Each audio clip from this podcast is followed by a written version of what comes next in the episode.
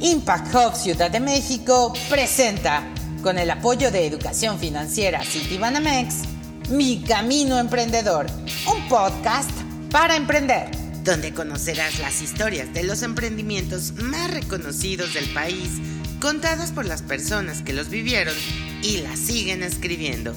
Inspírate y aprende para guiarte en tu camino emprendedor. Bienvenidos. Los dejamos con Mario Romero, Managing Director de Impact Hub, Ciudad de México.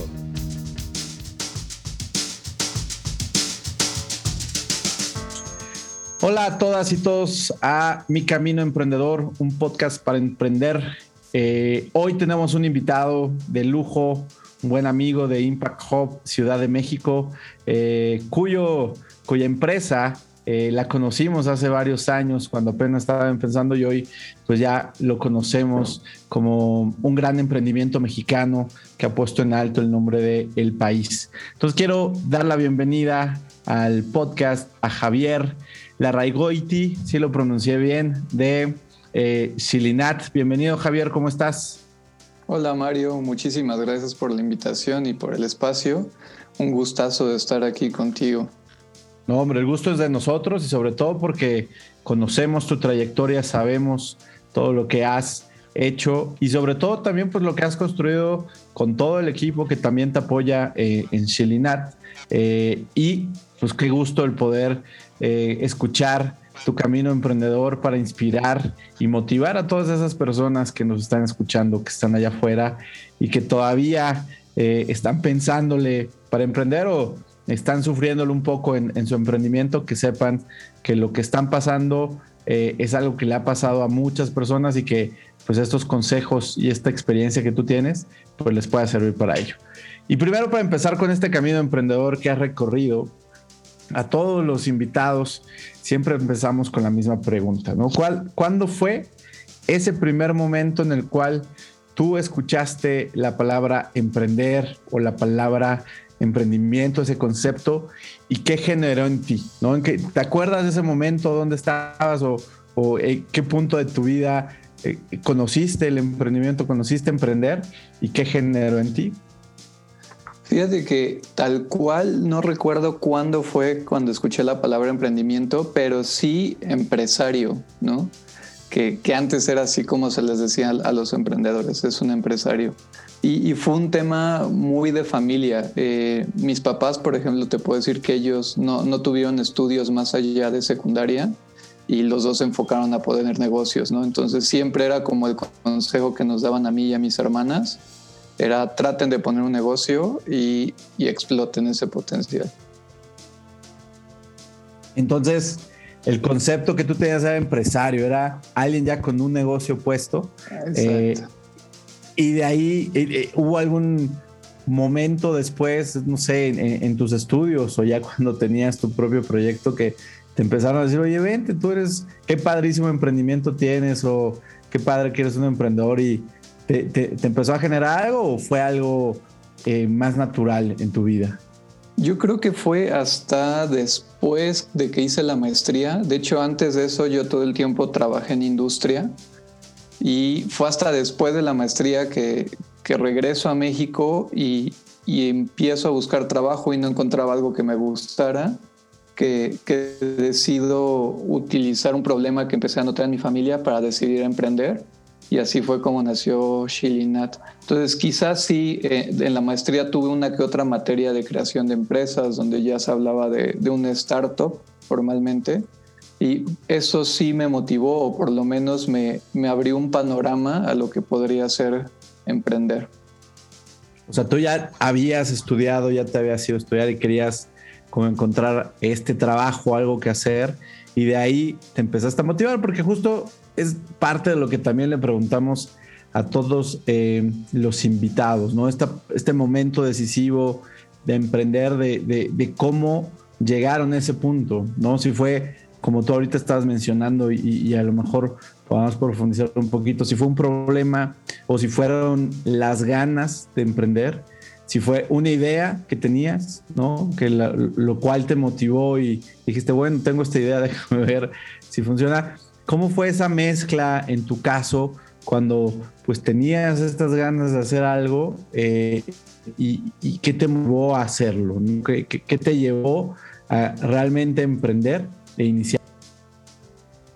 Fíjate que fue un camino muy, muy curioso y yo creo que no fue el ideal. No me arrepiento porque aprendí mucho de, todas las experiencias que tuve, pero el, proyecto Shilinat en realidad empezó cuando yo tenía como 18 años. O sea, fue entrando a la universidad, fue el proyecto. Sí, y, no lo aproveché, ¿no? Ahora que está de emprender siendo estudiante, creo que sí lo hubiera hecho pero bueno, por azares del destino, ese fue mi proyecto, podríamos decir como de titulación de la universidad.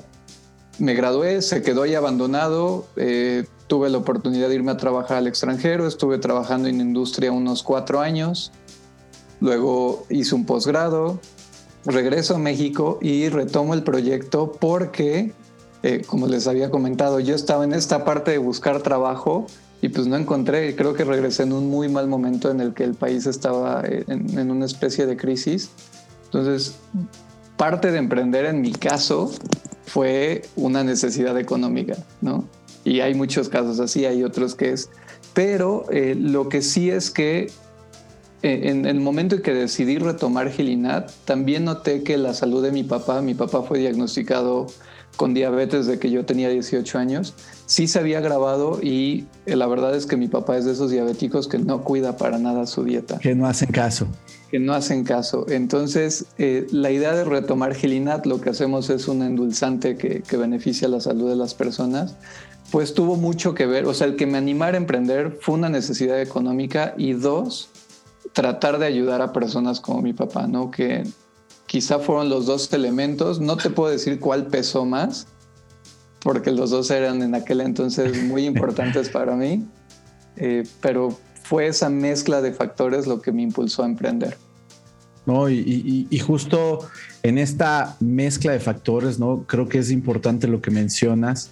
Una idea que tú ya tenías como desde de años atrás y de repente se dio este, como le llaman, ¿no? La tormenta perfecta, ¿no? Este punto de necesidad, más aparte de ganas de ayudar, más aparte la idea, y dijiste, pues vamos a intentarlo y vamos, vamos a hacerlo.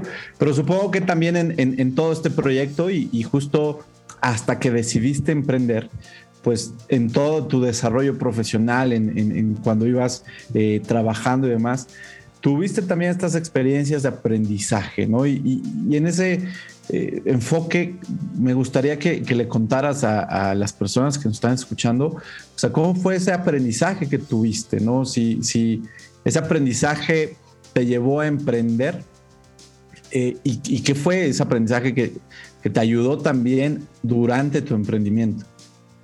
Creo que de mi experiencia profesional, lo que más me quedo como aprendizaje es que lograr un buen proyecto, una buena idea, un buen negocio, es casi imposible si lo haces solo.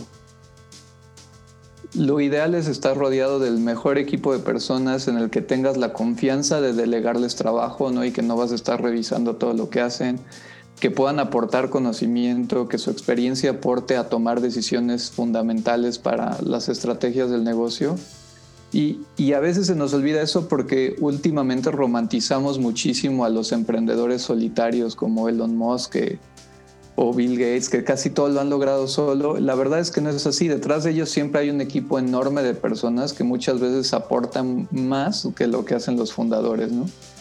Eh, eso es fundamental, tanto trabajes en una empresa, seas un intrapreneur o seas un emprendedor Creo que lo más importante es elegir el equipo de personas con el que te quieres asociar o el equipo de personas con el que quieres seguir trabajando. Y, la mejor forma de lograr algo así pues es no olvidarnos que vivimos en una sociedad y tenemos que ser personas sumamente sociales. Y por sociales me refiero a que la mejor forma de interactuar con otros pues es ser amable, ¿no? Eh, contestar un mensaje, un correo, sonreír, saludar, dar los buenos días cuando entramos a un lugar o iniciamos una videollamada. Creo que eso es lo que más me quedé de mi experiencia profesional, todo lo demás se olvida, ¿no? Si ahorita tú me pones a, a ver, Javier, ponte a hacer una comparativa de proyectos o demás, todo eso se olvida. Ya se acabó el conocimiento por ahí. Exacto, sí, la verdad es que creo que, que, estas herramientas sociales, las famosas soft skills, son mucho más importantes en el desarrollo de cualquier persona.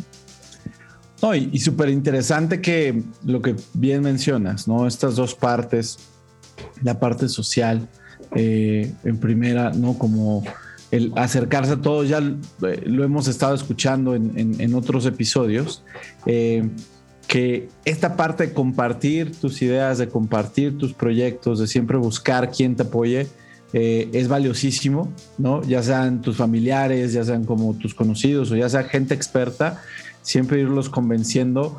es muy importante, pero también es de las cosas más difíciles. Y también esta parte del equipo, ¿no? Que creo que lo mencionas muy bien y ahorita un poquito más adelante, si quieres, nos, profundizamos un poquito más en todo ese trabajo de equipo que, has hecho, como, como bien lo hemos dicho, eh, que detrás de Silinat, bueno, estás tú, pero también hay un equipo que te ha apoyado y, que nos puedas compartir un poquito más de eso para quienes nos están escuchando puedan saber. Pero entonces, de este aprendizaje llega la necesidad, eh, no encontrabas algo que te gustara, eh, aparte tenías esta situación que querías eh, arreglar o, apoyar a, tu papá y a todas las personas que vivían eso.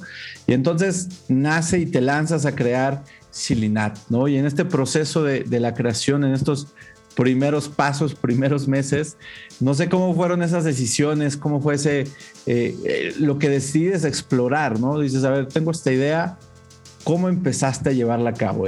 ¿Cómo nació Silinat? Voy, a contar la historia tal cual fue, aunque me arrepiento muchísimo de cómo tal cual fue, crudo, es lo que queremos. Eh, pues decido iniciar con, el proyecto, eh, o más bien retomar el proyecto y, lanzarlo ya como un negocio. Y en aquel entonces pues no tenía yo ni recursos económicos ni recursos de absolutamente nada. ¿no? Decidí que íbamos a lanzar el proyecto. Eh, por ahí estaba buscando que algunos familiares me apoyaran económicamente. Al final no se logró. Y lo que se me ocurrió es acercarme a la universidad en la que yo fui estudiante, ¿no? en la que yo estudié y en la que inicié ese proyecto siendo estudiante. Me acerqué a ellos y les conté la situación, les dije, oigan, eh, yo cuando estudiaba aquí desarrollé este proyecto, creo que tiene muchísimo potencial y, me gustaría pues continuarlo desarrollando, ¿no? Necesito espacio de laboratorio, necesito apoyo económico. Ellos me dijeron, el espacio de laboratorio te lo podemos dar sin problema. De hecho, me pidieron que, diera algunas clases en la universidad. Eh, el apoyo económico ellos no me lo podían dar.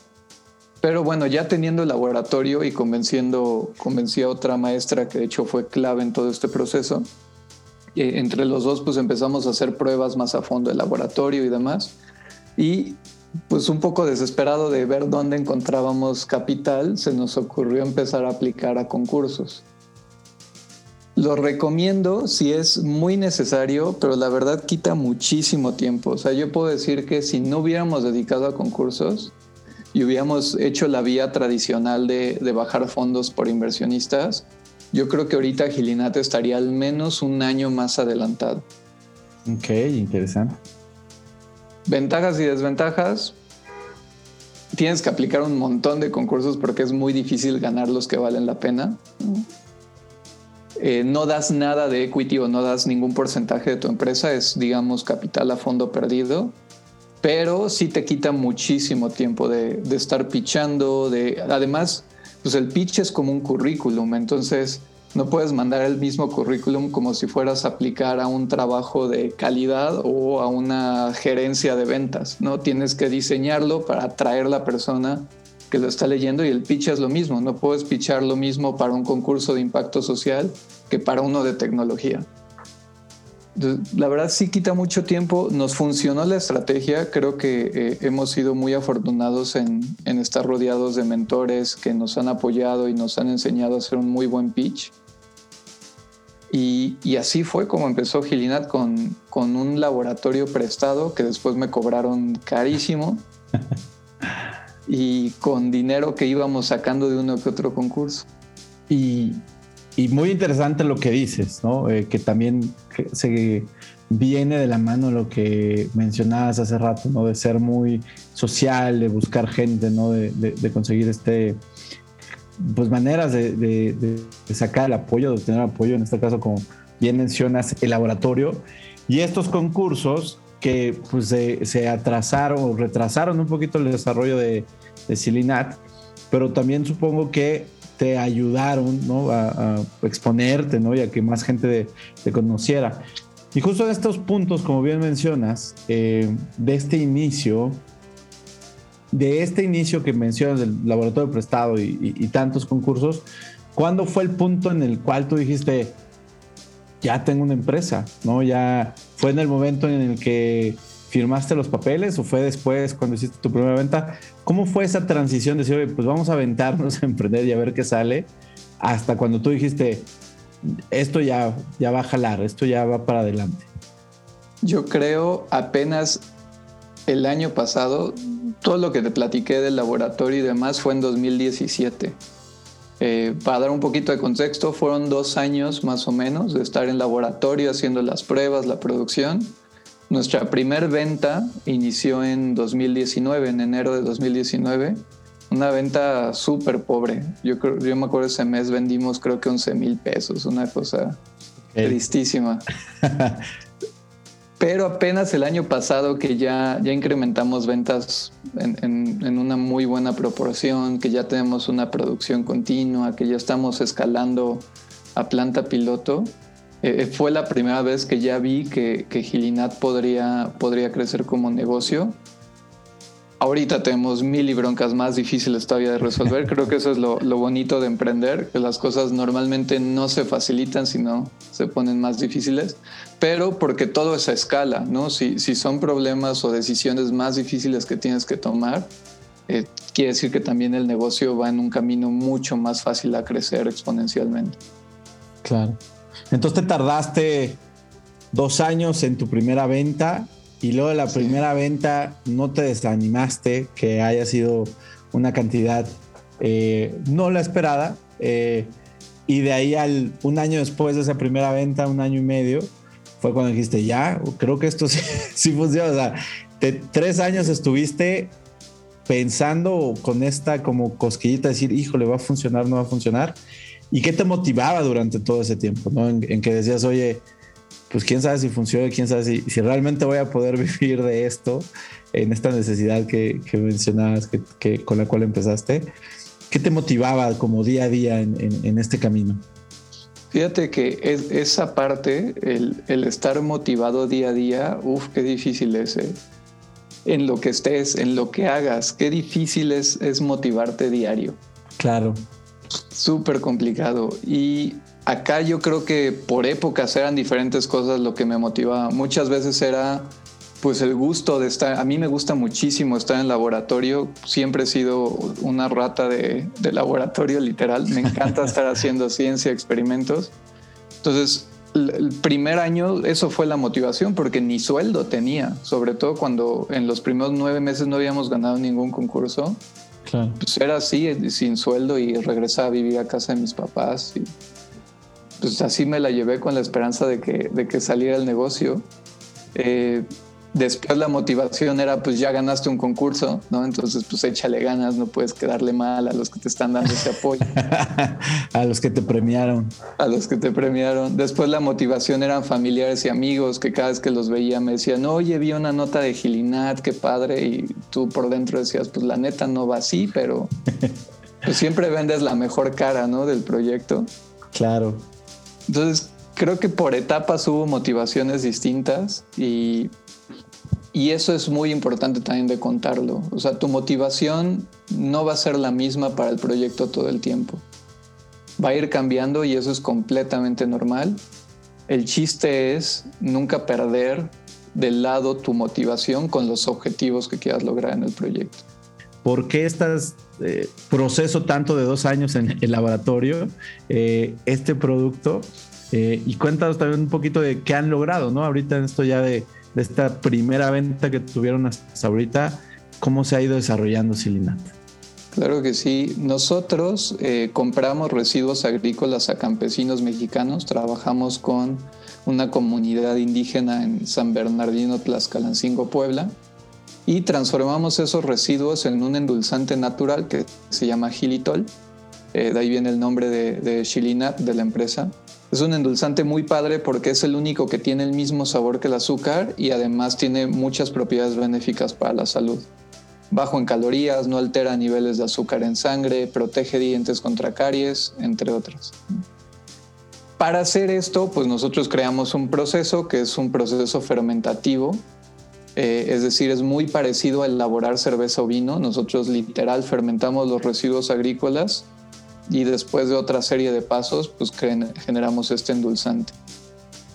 ¿Qué hemos logrado? ¿De qué nos sentimos un poco orgullosos? Falta mucho camino por hacer, pero de 2017 que empecé a platicar del laboratorio prestado hasta ahorita, hoy en día ya trabajamos con 13 familias de agricultores, un total de 52 personas a las que nosotros les duplicamos su ingreso mensual por comprar sus residuos agrícolas el año pasado reciclamos 28 toneladas de olote de maíz para, para producir 4 de endulzante. Es 7-1 la relación, más o menos. Que eso, pues cuando, cuando empezamos ni por dónde lo veíamos, esperamos todavía triplicar la producción. Entonces, eh, de eso nos sentimos orgullosos. Algo también bien importante para que la gente, este tipo de proyectos que involucran pues digamos, industria química, normalmente el retorno de, tu inversión se ve en 5 o 7 años, dependiendo de la naturaleza del proyecto. Este año 2021 es el primer año que estamos viendo utilidad económica. Felicidades. Felicidades, qué bueno. Como tú dices, después de 2017, rompiendo también esquemas, ¿no? Eh, con lo que mencionas de, las utilidades.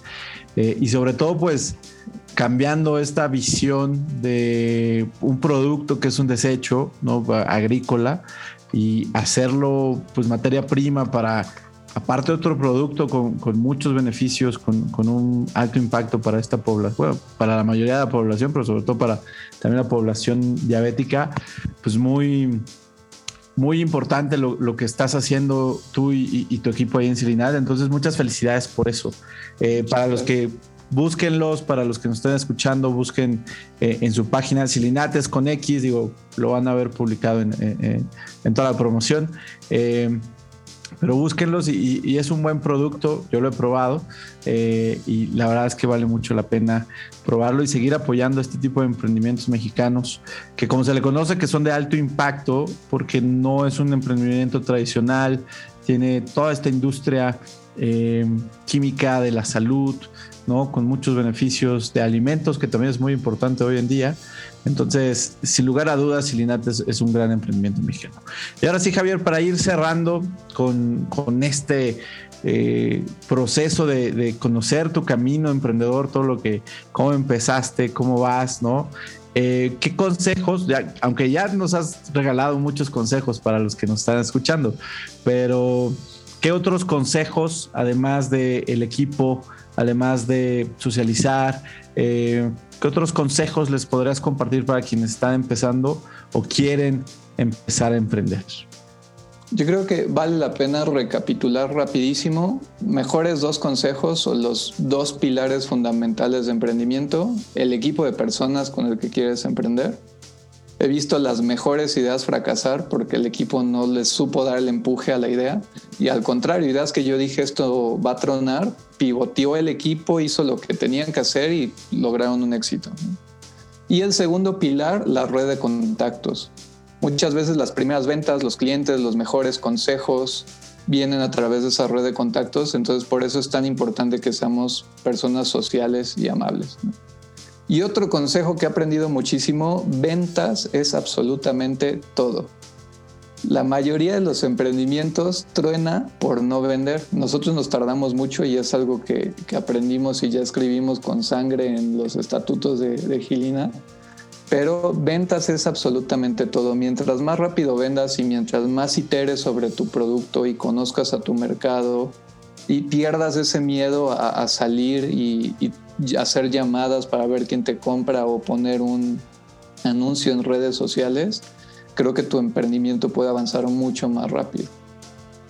Pues ya lo escucharon de Javier de Silinat, estos consejos para sus proyectos ahorita que están emprendiendo, para que quienes quieren empezar a emprender, trabajar estos tres enfoques, equipo, contactos y ventas, ¿no? Claro que si, si no vendes, pues no, no sobrevives. Y a veces es mejor producto vendido que producto perfecto, ¿no? Ir aprendiendo. Entonces, eh, agradezco mucho, Javier, tu tiempo, que nos hayas compartido estos consejos, esta parte de, tu camino de emprendedor, lo que has vivido, pues esperando con tu historia también inspirar y motivar a más personas. Eh, si quieres, nos puedes compartir eh, las redes donde te pueden encontrar, donde encuentran Silinat. para que la gente que nos está escuchando también pueda conocer más sobre tu producto. Claro que sí, muchísimas gracias por la invitación y el espacio, Mario. Y nos pueden encontrar en redes como Shilinat con X, eh, en todas, Instagram, Facebook y Twitter. También nuestra página shilinat.com. Perfecto, pues ya lo escucharon, lo compartiremos también en, las redes sociales del, podcast. Muchas gracias otra vez, Javier, a ti, felicidades, felicidades a todo el equipo. Y sin lugar a duda, veremos eh, que Silinat seguirá creciendo eh, y seguirá impactando tanto a las personas de las comunidades, a las, familias agrícolas, como a las personas eh, que consumen azúcar en diferentes productos. nosotros nos escuchamos en el próximo podcast de Mi Camino Emprendedor, un podcast para emprender. Muchas gracias por escucharnos. Hasta luego. Gracias por escuchar Mi Camino Emprendedor Podcast una serie de programas con lecciones acerca del mundo del emprendimiento. Hasta la próxima. Mi Camino Emprendedor, un podcast para emprender, es una producción de Impact Hub Ciudad de México. Todos los derechos reservados.